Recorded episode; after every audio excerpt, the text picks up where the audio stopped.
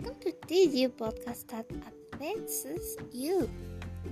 Remember that if you want your question to appear in the podcast, send me a message on Instagram and it will appear in the next episode in which help will be provided. The first person put us. Shall I next my ex? Well, look, I recommend that if you break up is very recent, don't send him a message. Remember that so that you don't miss him anymore.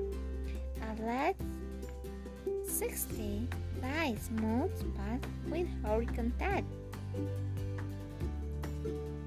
The second person with to us.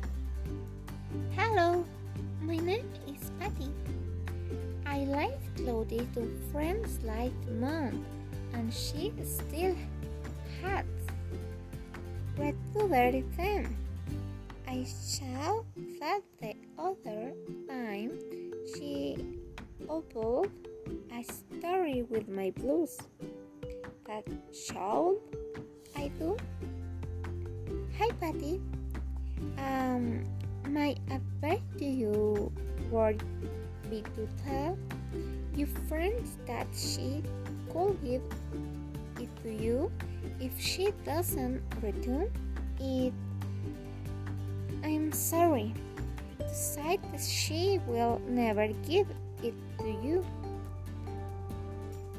But that will teach mm, you not to lend you quote this again.